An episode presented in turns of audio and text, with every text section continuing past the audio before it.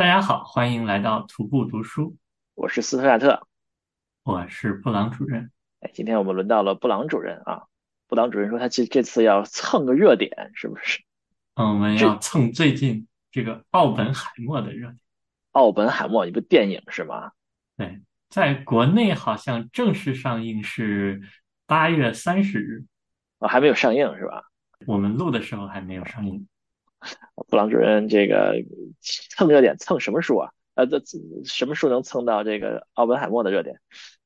嗯，因为我们这本书介绍的就是奥本海默。哦，奥本海默叫什么书？这本书叫《Something Incredibly Wonderful Happens》。哎呦，Incredibly Wonderful 啊，就是难以置信的奇迹啊！不当叫奇迹了，叫神奇的神奇事件，神奇的事情是吧？也对，不可思议的神奇事情啊。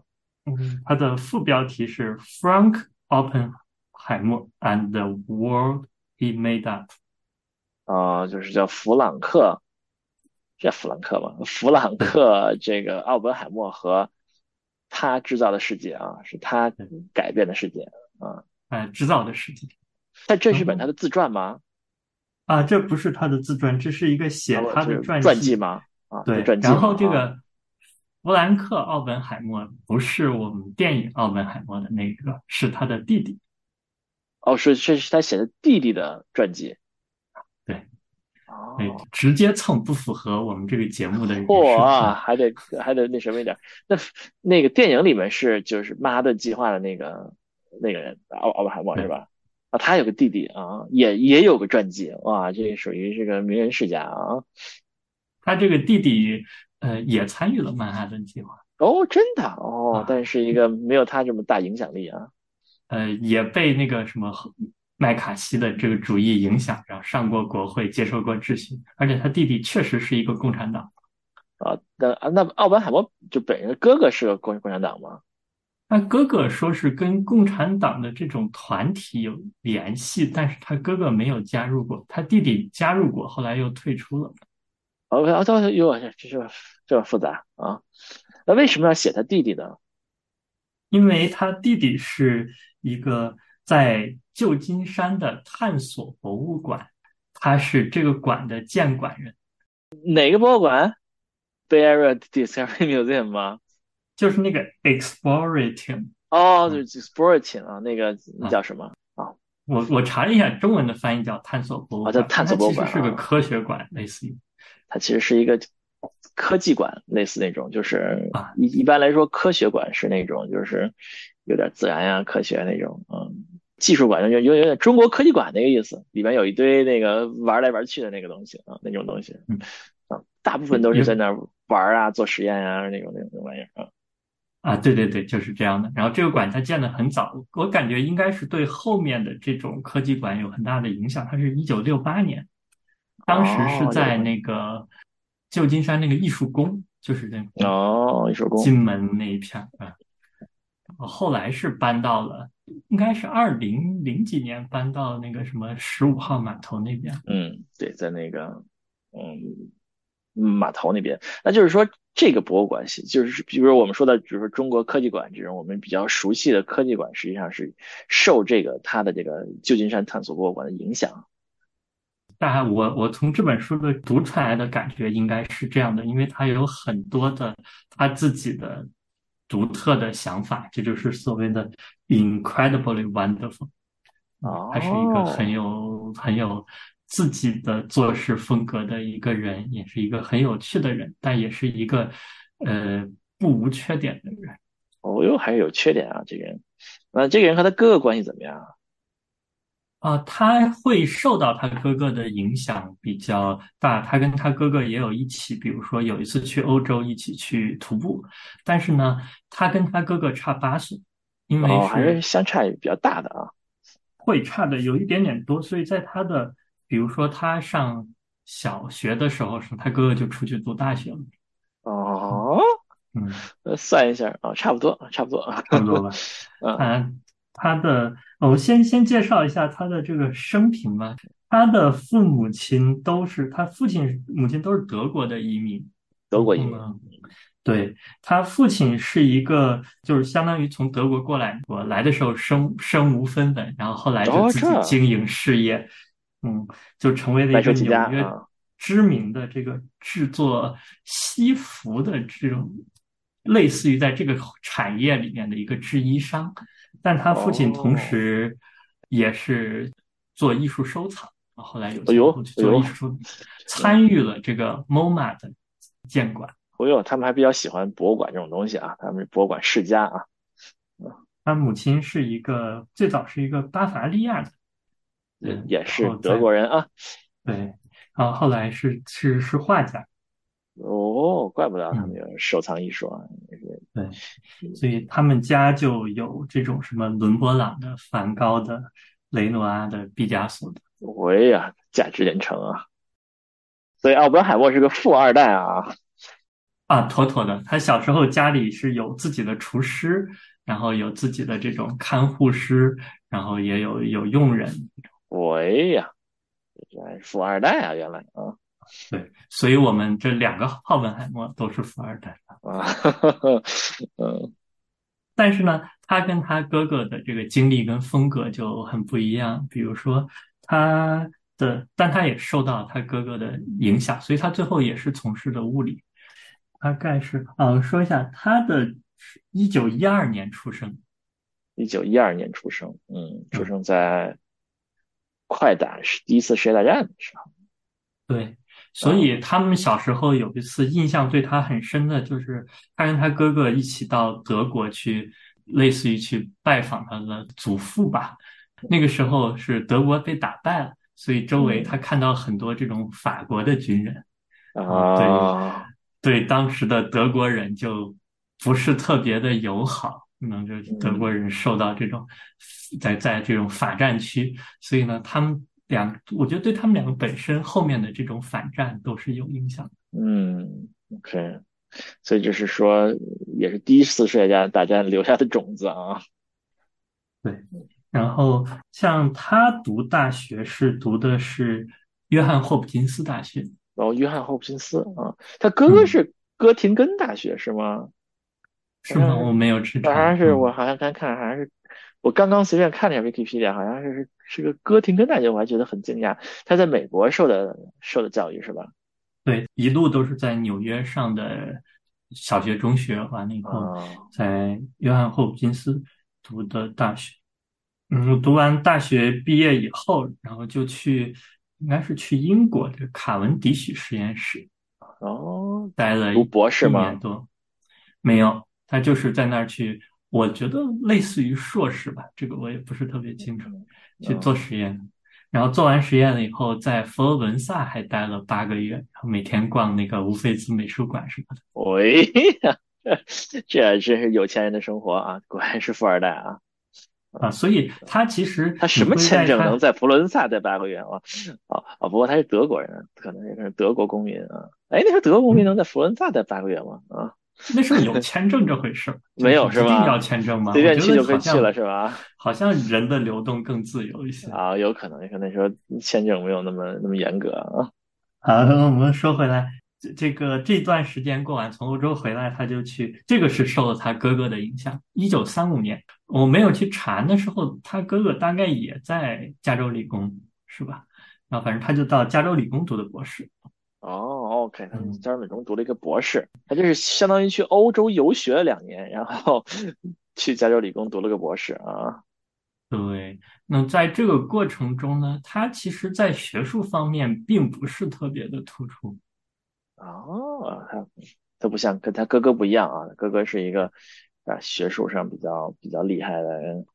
嗯，那么在他在加州理工期间呢，就参与了一些这种社会运动呀，这种其实对他的学业，至少在外人看来是对他有影响。就是在外人看来是什么意思？就是在周围的类似于导师呀、合作伙伴呀、朋友呀，会觉得说你不要去参与这么多，因为他是一个，嗯，就是负面影响。外外人看来会对他的工作有负面影响，是吧？这个意思是？对，比如说他会觉得说那个时候黑人和白人还没有平权嘛，啊，去去参与一些这种呃，为什么必须要白人用完游泳池以后，黑人一周只有这么一天可以用游泳池？嗯，因为黑人用完了，就是第二天就是游泳池就要整体大清洗，然后再来一轮。嗯，就是有一些比较介意、比较比较进步的一个这个，就比较左左派的这个这个思思想是吧？哎，不能叫左派，那时候种族反种族主义算算是什么思想？比较，算是，反正那时候就会被就会他们会参与一些跟共产党相关的群体。后来他就加入了共产党，还有个画哦，嗯。但后来他加入了也没多久就退出了，因为最后呃发现跟他想象的也不一样。嗯嗯，他加入的是美国共产党对吧？美国共产党。哦。美国美美国共产党那时候跟共产国际算是有联系吗？还是不太一样？不知道，会有联系吗？不知道啊，他是那种根正苗红的共产党，还是有点这个 啊？他也是那个时候结婚了，然后他妻子也是加入过共产党，然后后来都退出了。嗯，在二战期间，在这个曼哈顿计划里，他是参与，他的主要工作是。偏向于这种铀二一提纯铀二三五，就是做这种提纯的工作。嗯，你就是说，其实我们学化学的嘛，是吧？这也是有关系。学学物理，啊，他学物理的，那物理怎么提纯？原子物理，它所以，我理解有点跨界了，是吧？啊，他做的如果真说的，可能是偏实验的东西做的多一点，比较动手动手的东西。嗯。我觉得跟他的兴趣也是有关系的，或者是对，所以在在二战结束后，他就去明尼苏达大学找了一份教职。嗯，到一九四七年的时候，其实他被 FBI 盯上应该是挺早的，包括他的整个出席国会质询，这些都是早于他哥哥。哦，就是说他。先被人盯上了，然后才拉出的那个下线是他哥哥是，至于是不是 他拉的下线是？但是他他跟他哥哥不一样的一个点是，就是在这种听证的时候的话，呃，好像你可以选择什么依据宪法多少条修正案完全保持沉默，啊，但是他也没有。你也可以去供出一些你的下线来获取一个轻的一个处置，但他也没有。据说他哥哥还是供的。哦，是吗？啊，哦，他哥哥还供出了一些这个共产党的这个这个名单，是吗？他就是没有，就是问谁谁谁，他都说，嗯，我不知道，我也不说。你，你要问，你可以直接去问他，但是我不发表评论。哦，那个老虎凳、辣椒水，美国没有说，就是就是就是秩序，就是不啊，对，就是就是打死也不说啊，共产党员的这个基本素质啊，绝对不是共产党啊，不是啊，哎，他是这样的。大概是一九四七年的时候，有一篇报纸就报道说，报道说他这个人以前是共产党员，然后当时呢，学校就找到他，他最后写了一个声明，说我不是，然后但他这个声明是撒谎的，哦，然后所以后来的话，他为这个事情是付出了代价，哦，虽然他没有。呃，至少按照我们这个传记，他没有做任何这个对不起美国的事情，然后也没有去接触什么什么什么苏联间谍或者是什么的，因为他他参与这个运动的主要的目的是类似于平权这样。哦，但是呢，他这个事情后来被平权吗？嗯，那是进步的嘛。哦，好吧，啊，对啊，就是我我我这两天听那个一个理性批判的博客，就说五四青年去哪儿了？最后就是很多五四青年就先去了国民党，后来在国民党期间被发展成了共产党。嗯，好吧。啊，嗯，这扯远了。所所以就是呃，等到最后听证的时候，反正是人家掌握了证据，证明他曾经加入过共产党，而且并且他在共产党的那个编号是多少多少多少，那个编号还一年一换。哦，真的？嗯，就把他的这个化名编号都说出来了。哦，所以。最后他就被他的那个学校辞退，并且找不到任何的教职。哦呀，这么厉害哇！那个时候他哥哥是对他提供了一些帮助，但是他哥哥没有类似于公开的去声明，或者是站在他那边。哦，但对他提供了也提供了不少的帮助。应该他的那个律师是他哥哥帮着找的，这个律师是替那个麦卡锡主义时期的很多受害者都这个。嗯，后来他又是那个就是 Rosa Parks 那个黑人平权时期那个坐过公交车不让他坐在那儿的的律师。哦，还是著名律师啊，著名律师，有没有打赢啊？当然，他也不会受到受到什么什么刑事处罚，但是会有 FBI 的人一直时不时的跟着他在那周围，甚至是说去去他的邻居那儿问一问。他认为 FBI 可能想法是让这些邻居觉得这个人不好，孤立他或者是怎么样。但他实际上。那么他在离开学校以后呢？他成为了一个牧场主。哦，对，好像是在新墨西哥，呃，还是科罗拉多。然后他就找了一个，因为他们以前就在那儿买了一个房子，可能夏天会过去。然后后来就在那儿弄了一片牧场，然后就开始养牛还是养什么。嗯，你说这个，我我我想起来，前两年去了一个捷克伦敦一个什么什么国家公园还是什么州立公园什么的，后来才发现原来捷克伦敦比他写作更有热情的是种田，弄了一块田在那种啊，让我觉得非常的震惊啊。那阵儿他哥哥就有点看不上他这样子，就觉得你怎么开始这个用心去放牛放羊呀？就是你原来是个物理学家，你这样赚钱了吗？没赚钱，他最后还是要，可能是时不时的卖一下他原来那个画，然后来补贴一下。那还是就直接卖画算了。杰克伦敦也是亏了一大糊涂，最后都周转不灵了。那个、那个、那个钱啊！但他都做牧场做的挺认真的，然后就跟周围的人学呀啥。然后那个地方呢，也是一个美国，我不知道算不算红脖子地方，反正就是说。对这些 FBI 的人也不是很待见的，所以他在那儿过得整体还可以，挺还挺挺有意思。他们不在那儿找一大学教书呢？嗯，他没有没有大学愿意找他啊。但这个问题因为他是共产党是吗？对，就没有人愿意招他。我呀，对，就是那个时候是这样，就没有学校愿意去找他。他当时试图申请了很多校，都被都被拒绝了。哎呀，这所以才去当的牧场主。嗯，但他当了八年以后，他开始在那一片的高中先教书。哦，高中可以让共产党教啊？嗯，就是时慢慢时间也过，都五七年了。五七年的时候是不是肯尼迪都上了还是？哦，反正就一过了八年。嗯，不容易。开始在种田种了八年啊，就教教科学，什么物理、化学、生物都教。那个，我们这本书的最后一节就是那个片尾，就是他在这个高中的某一届的毕业典礼上的一个一个致辞。哎呦，嗯，他他说了什么呢？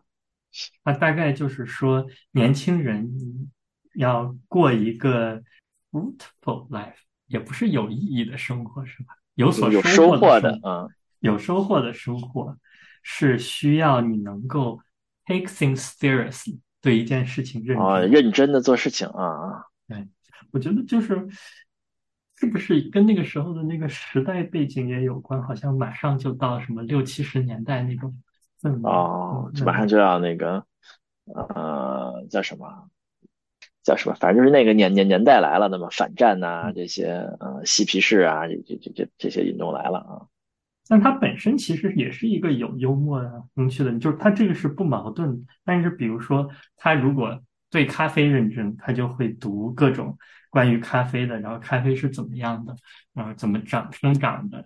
最后也没有什么收获吧。他这本书其实给我的最大印象就是，呃，他的整个观点是你要去理解这个世界，就不要停留在表面，去试着理解很多东西。他认为原子弹的。灾难就在于，或者说现代科技带来的很多灾难，是我们还没有怎么理解它，大众也没有怎么理解它，就开始在运用了。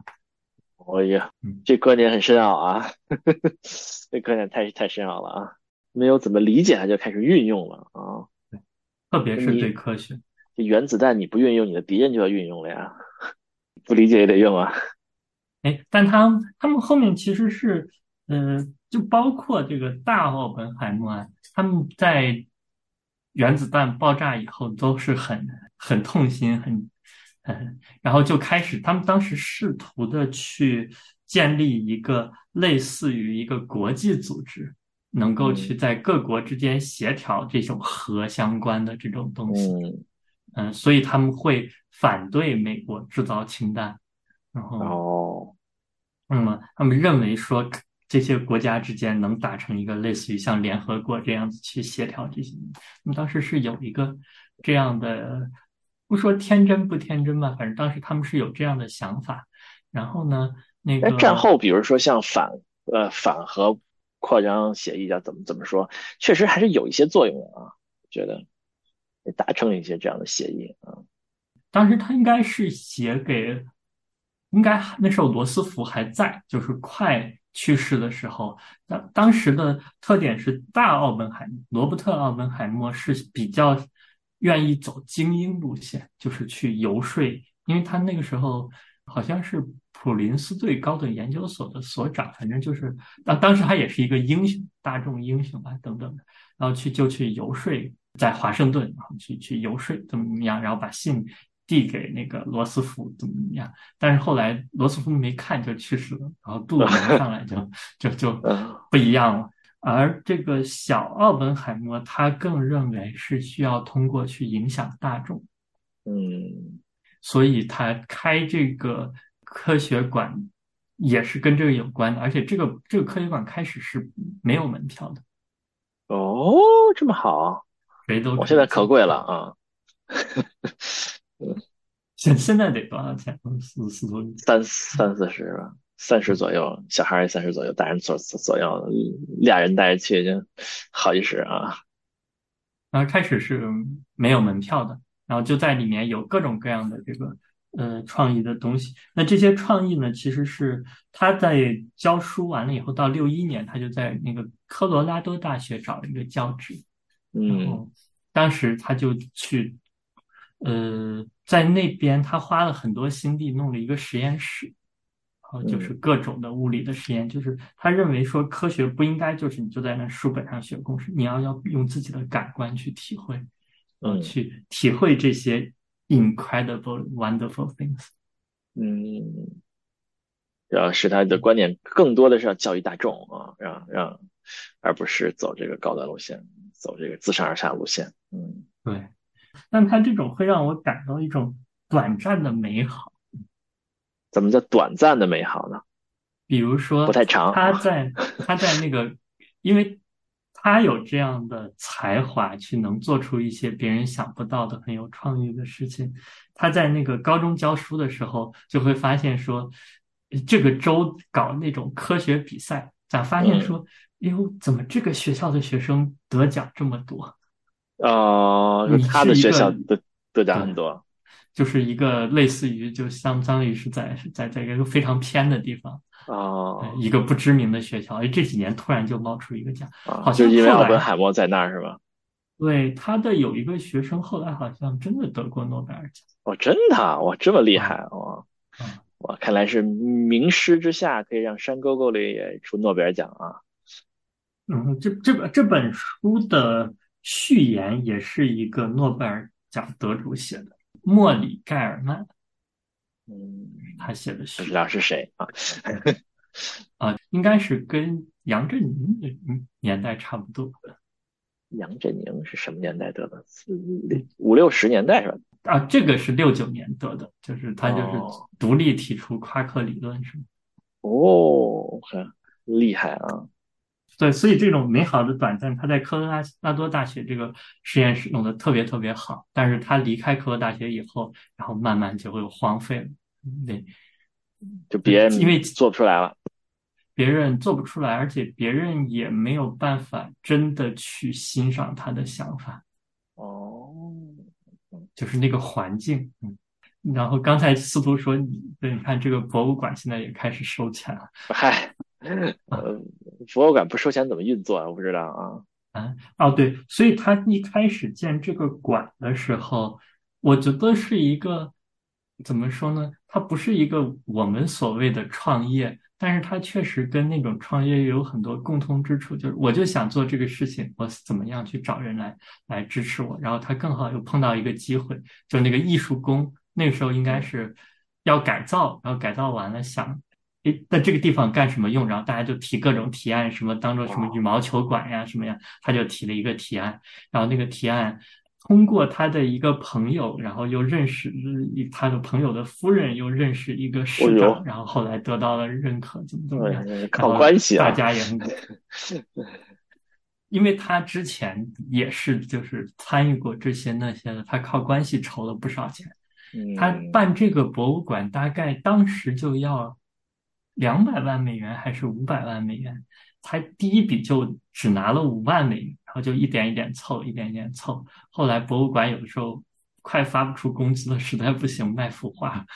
我呵，确实是这富二代不一样啊。一开始他去找，比如说 NSF 资助的时候，人家说。你这到底是个啥？你说你是博物馆吧，你又不收门票；你说你这是一个学校吧，你又又给不了学位，给不了什么证书，然后就不知道开始用什么口径去资助他。哦，嗯，主要靠只能看靠卖画了，是吧？嗯，反正后来他就慢慢的筹到了更多的钱，然后博物馆的这些展品基本上都是他们自己。鼓捣出来的，或者是从那种什么联邦要快卖掉的，就是废的东西，然后撸过来，因为他之前有这种在农场的经验，然后有在这种科罗拉多实验室的经验，他整个的动手有很多，所以他那儿的博物馆的特点是，第一就是他博物馆是没有没有什么什么类似于这种保安呀，或者是管理人员，就你可以随便弄，弄坏了没关系，我博物馆自己。就有一个一个小的手工作坊，坏了就在那儿修 重新做一下啊啊！我怎么不知道这件事儿啊？应该玩的狠一点啊！然后他博物馆开始的讲解员是找的是当地的中学生，哦哟，嗯，因为他觉得中学生可能比大人他更能去去，就脑子里没有那么多成见，嗯，讲的更清楚一些啊。就是他们可以去，就就大家就就走进去，一起去去去 enjoy 这个事情。所以它的那个博物馆是一个顶非常高的，类似于你想它都可以改成羽毛球场的那种。对，是那个艺术宫非常非常的高啊，嗯，就说给拍电影那种，都是拍那个。所以它没有参观路线，然后没有里面也没有墙。哦，这样的，嗯，它确实是现在还是一个非常开放的一个一。一个结构有点像这个麦塔的那办公楼，呃，这个全开放的环境，那个也看不太出来哪儿跟哪儿，从哪儿走哪儿走啊，这么一个这么一感觉啊。然后博物馆还会放一些艺术品，就是比如说那个时候的本地的这种青年艺术家，然后就可以把艺术品放在那里。挣大钱。一开始比较空。一个科学与艺术都能结合的一个博物馆，对，所以这本书它整个的结构就是它的前半主要是写它的生平，第一章会先写那个博物馆，这个博物馆有多么多么的神奇，然后下面就写它的生平，写完的生平后面就写都是写的这个博物馆它的呃和围绕着这个博物馆的故事。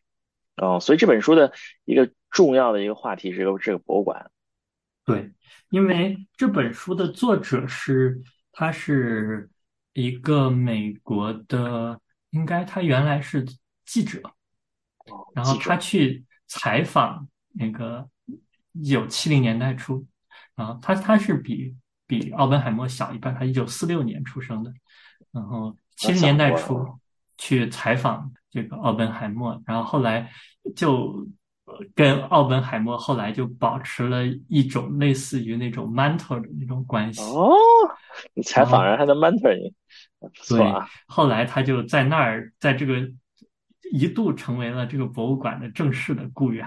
哦，一个记者是吗？哎，对，就是跟着他，应该是一直到。这我没有没有没有看完，但他至少跟奥本海默的联系的这种关系，一直到奥本海默一九八几年去世。然后在这段时间，他在这个奥本海默和他博物馆的这种雇员的影响下，他开始自学物理。哦，啊，后来成为了是吧？大学都是学物理。嗯，而且还是学物理，后来成为了一个写这种科科普类的科学的这种 非虚构作品的一个一个作家。那这本书，这本书是挺晚才写，这本书是二零零九年写的。哦，还比较，就就纪念一下他的 mentor，相当于是啊。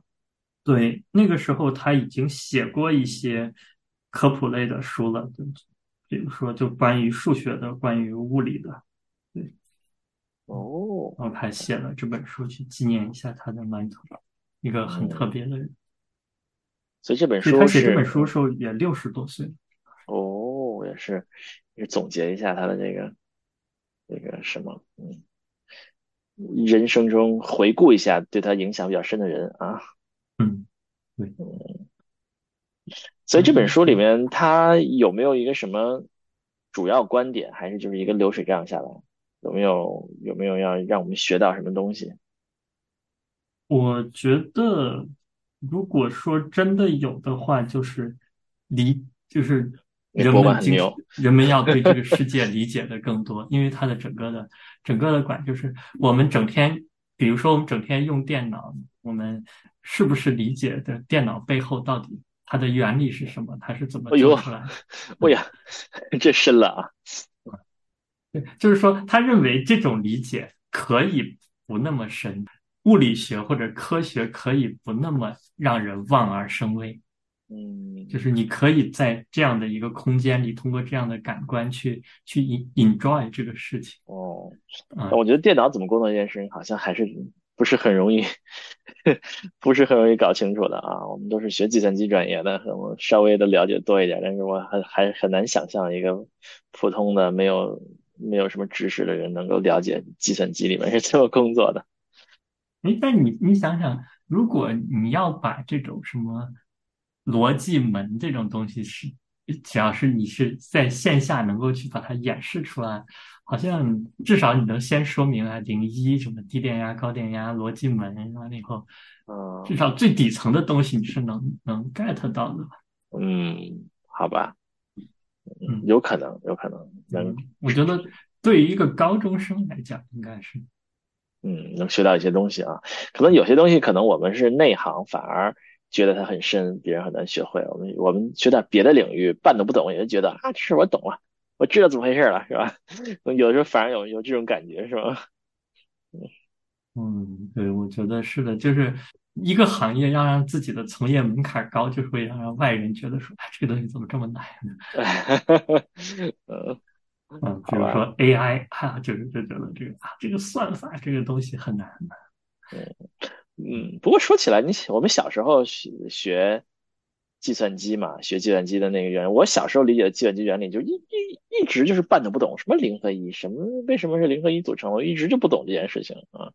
一直到大学学了一些课程才才明白是怎么回事，嗯，那什么指令啊，什么什么什么，可能，但是我觉得可能确实需要一些更有更好的科普，能让让我们能够让我们了解，更懂一些这些东西，这究竟是怎么回事啊？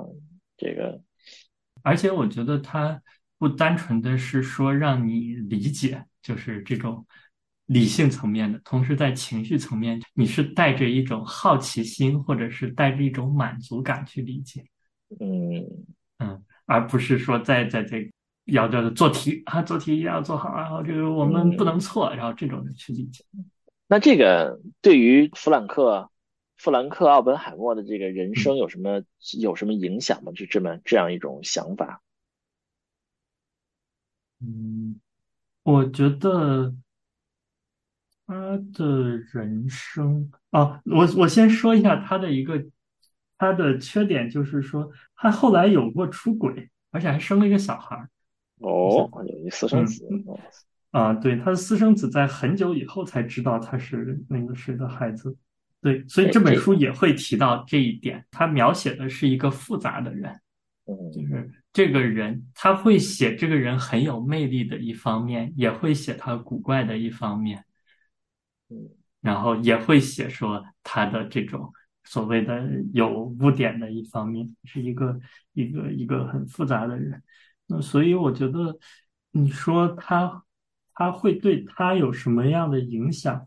我觉得可能会真的有一点点。我觉得在很多人身上都能看到的，就是你的一些经历。以及你在这个经历中怎么去应对，然后慢慢的会塑造你那个嗯未来去选择做的事情和做这种事情的方式。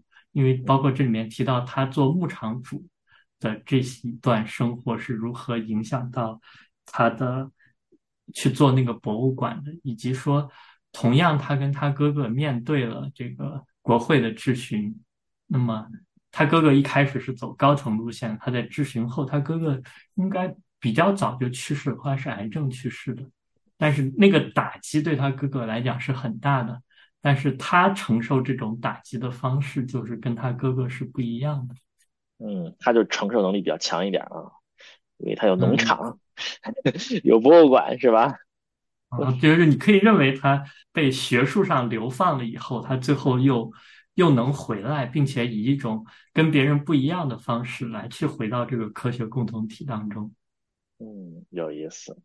嗯，这是读这本书来讲觉得非常特别的一点。嗯，那这本书适合什么人看呢？它比较适合，如果你想让自己啊在面对困难的时候可以。更勇敢一些。我们又我们又又扣题到成功学了吗？能被能被这个感染是吧？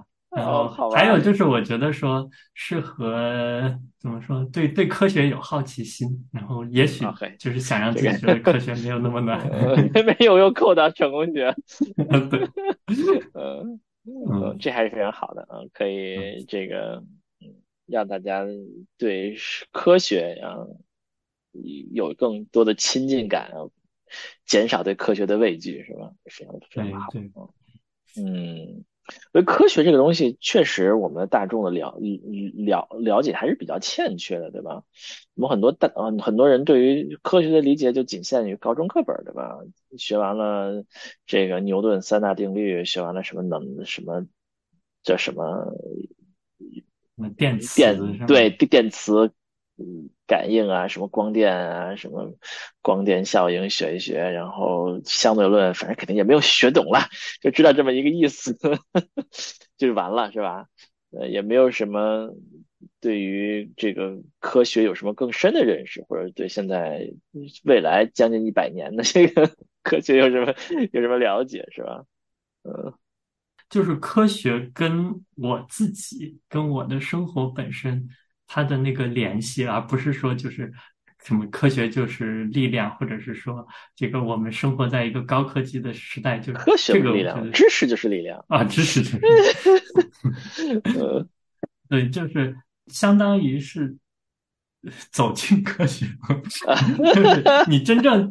走进去看它是什么样，这词儿已经被 被那什么了啊啊，嗯嗯，对，科学还是还是还是很重要的吧？我们我们很多这个社会讨论，很多这个我们重要的是讨论的议题，都是和科学有很大的关系的，对吧？呃，包包括你看过去像像新冠肺炎是吧？包括像现在最近比较热门的像这些啊。LK 九九就不说了，呃，就是说最近这个是吧？日本排核污水啊，这样这样事情，就是这很多都是和科学有关系的，是吧？没有一些基本的科学了解，那有的时候讨论就是有点过于过于宽泛，对对对对对，过于的这个呃浮于表面了。我觉得是对科学有些更多的的了解，对于一些一些社会重要事件的讨论可能会不一样。我觉得在科学这方，特别是科普这方面，还是有一些很不错的英文的作品。我觉得很多呀，我的英文的科普作品很多呀。那中文也有很多翻译。我们小时候读的什么，叫什么第一推动丛书，是不是叫那种湖南科技出版社那个，是吧？那些这类似之类的啊，都是非常非常非常好的一些科普作品。不过那那个那套书好像有点老，好像 那翻译过来是有点老啊。但是作品要读新的，科普要读新的啊。嗯，我们好像很少，我们好像很少聊过科普书，是吧？我是想。讲一本书，但我没怎么看，就是有一本 没怎么看 免疫啊，有一本书叫《免疫》的，就是作者他做过一个 YouTube 的频道，我我看过那本书，我看过那本书，看过，嗯，我看过那本书，嗯，那书写的还不错，反反正是我看评论说这书写的太浅了，但是我看觉得还行，因为我都不太知道，嗯，那书那书写的还可以，那书写的是属于比较。嗯，这确实是非常普的科普书啊，就是给你把那些基本概念讲的非常非常的那个浅显啊，也是一个不错的一本书。好，那我们今天聊到这里。好，嗯，我们喜欢我的节目，请这个给我们评论、点赞、转发，还有还有什么？订阅。哦，订阅啊，好，那我们就后会有期了。嗯，后会有期。